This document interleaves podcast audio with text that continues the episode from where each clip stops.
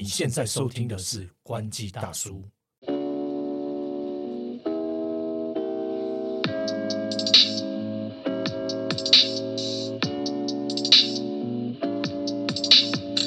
嗨，刘，嗨，头哥，最近我在脸书上面看到我两个朋友，一位呢我就指名道姓了，他是市议员张维元刚选上的，另外一位是苹果圈呃蛮知名的一位骇客，那他同时也是一个非常厉害的呃资讯达人啊，他就是皮勒，他们又在讨论可能最近在五月中的时候，在呃议会的台北市议会的交通委员会有在把那个为什么 Apple Pay 不能支援悠游卡，就是不能把它当交通卡这件事再拿出来讲，然后他们就有一番的这个两边的讨论，这样也不能说是吵架了。对，哎这个这个议题好像每年都会拿出来被编一下，这样。对对对对对对对，所以 我就想说，哎，其实我们可以来做一个懒人包，跟大家分享这一次最新的进度到哪里，这样子。好，到底到底在吵什么？然后现在到底我们政府要发展到什么阶段？对，没错。其实你用手机刷悠游卡这件事情已经不是新鲜事了，对不对，李欧？对啊，行动支付或就是搭车，其实以安卓的用户来说啦，就基本上都很再正常不过，而且其实十年前这个就可以用了，就是对，就是信卡就是结合悠游卡这个服务，其实十年前就就有这样的服务了，电信商就有推出了，对对对，就是所谓的那个电信悠游卡，对不对？对，就是像中华电信什么的，然后你就是要去更换 SIM 卡。对对对，你如果信用卡掉了，你那一张卡基本上就 就没有了。对对对对对，那那个的方便其实也有点像那个 Apple Pay 的交通卡，就是说你不用解锁就可以通车，就可以去搭车了啦。对，就直接扫 NFC 嘛。对对对，那还有一个像是那个 Samsung Pay 的悠游卡，也是类似的感觉，对不对？对，其实安卓很多类似这样的服务啦，就是跟 NFC 的结合嘛。然后其实这个有包括像悠游付的服务，或者是说这个电信业者他提供这个电信悠悠悠卡结合这些应用，其实在安卓都蛮普遍的。对，没错，就像是这个刚刚李欧有提到，就是悠游卡公司他们最近有那个悠游付的 B 乘车啦，就是直接可以用呃，他下载那个 app 之后，然后就去支援你的手机的 NFC，然后就可以逼一下开通，但是那个是要解锁的。这样，其实为什么 iPhone 呃要使用交通卡这件事会受到大家重视？我们就直接破题为三个角色了，其实就是要完成这件事情要有哪一些呃的帮助啊、包括 Apple 嘛，这一定的，那还有悠游卡公司，然后还有这个台北捷运，这又可以分成三个层面来讲，当然就是。呃，包括其中最主要的两大角色就是 Apple 跟悠游卡公司他们的利益问题，那第二个就是技术问题，然后最后呢才是他们如何在中间取得一个平衡可以解决。首先是利益的问题呢，他们一开始为什么会有这个合作的这个缘起？其实就是二零一五年的时候开始呢，他们就想说啊，我们要互相了解一下，就是对方可不可以支援我的产品，那 iPhone 可不可以？就使用悠游卡，但是在那个时候呢，其实悠游卡它所支援的格式跟 iPhone 所支援的格式，就是技术问题有一点不同。那这个我们等一下在讲到技术问题的时候可以讲。简单来说，就是悠游卡，因为它已经发行了大概快二十年了，那它所使用格式是比较老的格式，那它用了差不多有一亿张，然后它的呃试用装置大概超过四十万个。然后悠游卡公司呢，他又觉得说啊，我不想要花那么多钱去换现在既有的这些设备，所以呢，这个合作呢，在那个时候呢，就有点呃稍微暂停了一下这样子。OK，那在技术问题上面就可以来讲一下哦。技术问题上面，我们可以发现为什么呃苹果它的资源的系统啊，优卡公司它没有办法就是去就是两个规格相符呢？就苹果呢，它是支援了一个叫做 MiFair 呃 Desfire 的一个呃 NFC 的协议规格就对了。那这个协议规格呢，呃，是恩智浦公司。那恩智浦公司是其实是飞利浦公司的，就是后面成立的一个半导体公司。那它前身就是飞利浦嘛。那其实呃，悠游卡它所支援的格式同样也是 MiFi，也是飞利浦的。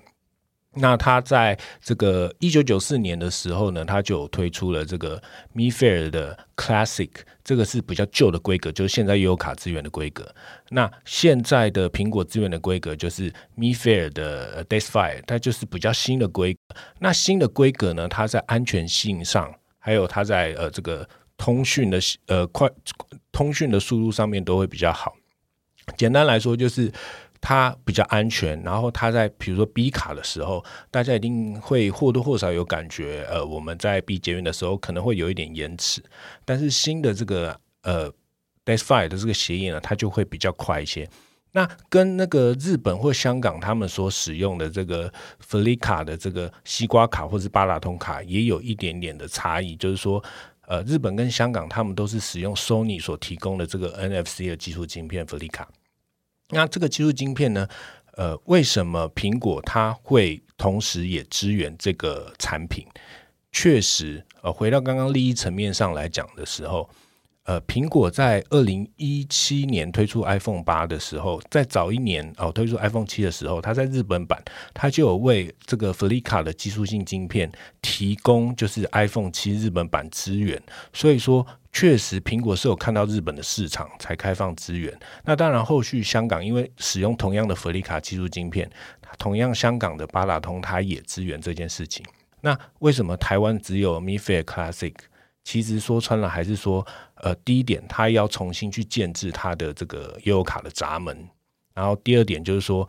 他如果他要用现有的技术，他愿不愿意再投入更多的资源去跟苹果公司去谈说啊，你为了我，我们去做一些新的开发哈，新的模拟的方式啊，即使是像悠游卡公司现在有推出新的这个 Super 卡超级悠游卡。它还是是透过模拟的方式去做这个 Mi Fair 的 Classic，就是它是用呃感觉是推出一个新的 CPU 的晶片卡，但是它还是去模拟旧的一个技术。那其实对苹果公司来讲，呃，它不太会愿意去，就是在没有庞大的利益下，那又是一个安全系数相对落后的状况下面，他去做一个这个为自己的手机做一个大幅度的更新。因为呃，手机上面必须要去呃，也有这个晶片。比如说，为什么 iPhone 七呃，为什么 iPhone 七的日本版它可以去用 Flica 的这个西瓜卡？就是因为在日本版它有加入一个读取的晶片嘛，因为它是双向的哦，它的那个读取机器上面闸门上面要有，那他手机上面也要有。那现在就是变成说，呃，只有这个。新，他现在支援的是新款的，比如说 Mi Fair d e s Fire 的这个规格的话，那为什么呃要去特别就是要去改，就是回归到更早以前的这个旧的安全系数规格？这点对这个苹果公司来说，在他们既有的方针确实是有一点行不通的这样子。对啊，我觉得就是说，你你说要那个苹果去配合你去做这种改变，当然肯定是很难的啦。那我觉得在这个过程当中，我们就可以看到，就是说有一些，当然不外乎就是刚刚涛哥讲的这个技术的问题。说穿了，就是技术如果没有去解决，那不可能打得通嘛。那打打不通的情况下，就是僵持在那里。就我们可以看到，那个日本西瓜卡都可以用，那台湾这个就 i 台湾的 iPhone 是没办法这样直接去用的。那不外乎还是利益的问题啦。我觉得对技术其实不是这么难去解决。说穿了就是。要不要花钱去更新的设备？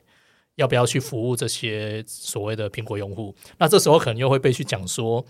呃，是不是图利特定业者啊，或什么之类的？因为你知道吗，在台湾很多这种呃服务啊，很容易被被就是会被讲说你可能太图利某个厂商或什么之类的。那其实台湾你看台湾手机市占，就苹果用户就是多啊。嗯，对，很现实来讲，苹果用户就是多。那遇到这个问题，就会又会现在这个状况，然后以至于说这几年，其实我们可以看到这个问题持续依旧没有改变。那我们看嘛，一九年为什么好像这个东西好像是在一九年之后才才在炒，或者是只有这几年才在炒？其实不外乎是因为刚头哥有讲嘛，其实最早 iPhone 其实是没有支援 NFC 的。嗯，那没有这 NFC，当然你说这个。这个服务就不用讲了啦，因为因为就根本是没办法试用嘛。所以刚前面其实有讲，像安卓、像三星，像这个什么呃信信卡的悠悠游卡的这个结合啊，其实在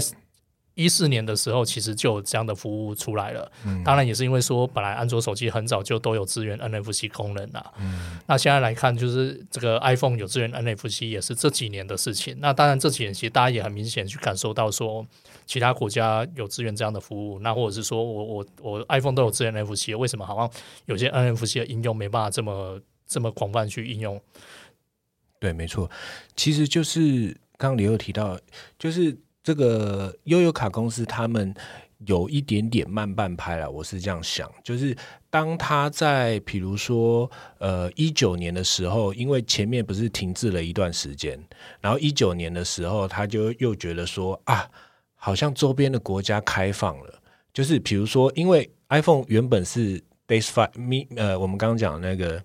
Mi Fair 的 d a y s f i r e 的这个安全规格嘛，那其实是通用全球的嘛，对不对？那但是他为了日本多支援了，因为日本的那 Felica 就索尼开发的这个协议的晶片，他为日本做了这件事情，又为日本推了日本版的 iPhone，然后里面有加了这个呃支援这个晶片的这个接收器。那这时候到呃到 iPhone 八以后，就全球都支全球的手机版本都有支援这个 Felica 的接收器。但为什么？那个我们台湾的人的台，比如说悠游卡公司，他一定会觉得说啊，看你都为日本支援了，你为什么不为我们支援？那但是呢，这中间有两个点，第一个点是对，没错，日本市场确实够大，这个这个这个是没错，这个我们这个我们同意。对，但是第二点是你有想到就是那个弗利卡的这个就是安全系数跟它的对啊对啊，它可能。他没也没有，他可能我我是没有仔细去研究，但是我相信他们推出的时间来看的话，他们的安全系数跟他们的那个通讯速度，就传输速度、通关速度应该是差不多的。对，那你怎么会让这个 Apple 去一定要往前面、往下放去支援旧的东西？因为我觉得确实，比如说在手机上面，它。的其呃，他还是有 Touch ID 的手机，像便宜的嘛，但是那是他自己的产品啊，而且那是他自己的产品策略。那你怎么可能？比如说，你看到 iPhone 十五忽然变成 Touch ID，而且是物理按键式的，你就会觉得很莫名。对，就技术不太可能倒退啦。就是现在方向是这样，你不可能再去弄，尤其是在针对配合台湾市场去弄这样一个的一个技术，这确实也是不太合理啦。那我觉得就是每隔一段时间。因为也是因为有民意代表，就是透过议会咨询嘛，然后他有这个公权力，可以去对于就像像这个啊悠游卡公司啊，去去表达可能有一些民众的声音嘛，因为确实。像头哥这个果粉，就可能很需要这样的一个服务。那对我来讲，可能没什么差。对，没错。所以呃，我们刚刚讲到，比如说利益的、技术的，我们就讲到他们如何取得平衡的。那其实悠游卡公司这边抛出来的说法是，持续的在接洽，持续的在跟 Apple 沟通。就我们看它会持续多久？基本上已经持续很久了。然后他们是说，他们接下来会更新闸门。然后就是可以支援用 Apple Pay 信用卡支付，就是你还要通过解锁的方式才能，就是不是交通卡那一种。然后因为现在那个高雄已经可以这样子了嘛，对啊。然后他就说北捷的话，接下来到呃二六年的时候建制会换成这样子的。方式对，但我觉得还是带信用卡就好了，就是联名卡好像还是比较方便啊。对，而且而且重点是我后来查，我还看到一个消息，就是皮皮乐上面、脸书上面一个消息，就是他贴出来，他找到说那个闸门的标案一直流标。对，因为你知道吗？像其实有一些配件啊，就是以卡套嘛，把信用卡插进去，我也可以逼了啊。对，没错，就是。就是很现在很多，比如说 iPhone Make Safe 卡套什么的，它就可以做到，就是同时你里面也可以塞点钱嘛。你到底是有多不想？如如如果要搞到这么麻烦，那可能这样弄还比较方便啊。对啦，所以其实就是悬而未决啦，两边都有两边的利益考量。当然，我们还是希望身为一个果粉，可以在台湾用到 Apple Pay 的交通卡啦，因为那个真的很方便。你手机没电的时候，你还是可以通过 NFC 感应。去用，但是这有个前提，就是你不能自己把它关机。你是比如说自然没电的一段时间之内，你还可以这样子通关。那还有另外一点，就是最后想跟大家分享的，就是其实呃，Apple Pay 的团队在台湾也做很多事情嘛。那其实也我们刚刚讲的这些，也有些声音说啊，为什么那个台湾的市场难道就不是市场吗？为什么 Apple 不考量台湾市场？现在，但是我觉得应该不是这样说，因为比如说像是呃，我们之前聊的那个 Kaking 虎，我们台湾不就是第一个资源？对啊，所以其实蛮难得的。对对对对对对，所以其实还是呃有一些嗯呃有一些利益纠缠的考量啦。那那 Apple Pay 台湾团队其实，在台湾也，我相信也很认真。我现在这边就是好像也不是好像了，就是我有收到一些 收到看听到一些朋友的讨论，然后也是在说，就是 Apple Pay 的团队接下来可能在台湾会开始做，在美国现在。正在就是其实蛮广泛在在应用的一个服务，就是说，呃，我们看到 iOS 在近几年，它是不是已经可以把 Apple Wallet 这个钱包里面当成那个电子票证啊，然后支付啊，然后还有这个电子门卡啊，或是车钥匙等等这些功能，那它会在。那他现在在美国已经有很多，比如说学美国学校学生，他可以通过这个 Student ID 加到他的 Apple Wallet 里面，然后他就可以去开你宿舍的门啊，或者去图书馆借书啊，或者是在学校做一些很通用性的，就是免，就是叫什么一些无缝体验就对，你就是用数位的这个钱包就可以做到了。那我相信，如果有机会的话，应该很快在台湾也会实现这些事情，这样。对，我觉得这个相对那个悠游卡那个还比较单纯一点。对对对对，这应该就蛮方便，就用有没有学校愿不愿意导入啦？对对对对对对对，就多多多一点去谈，相信就是对学生族群来说，应该是蛮方便的啦。对，这个蛮不错的服务。OK，今天就先跟大家分享到这里喽。好，不要忘记订阅、按赞、分享我们的 Podcast。感谢你，拜拜。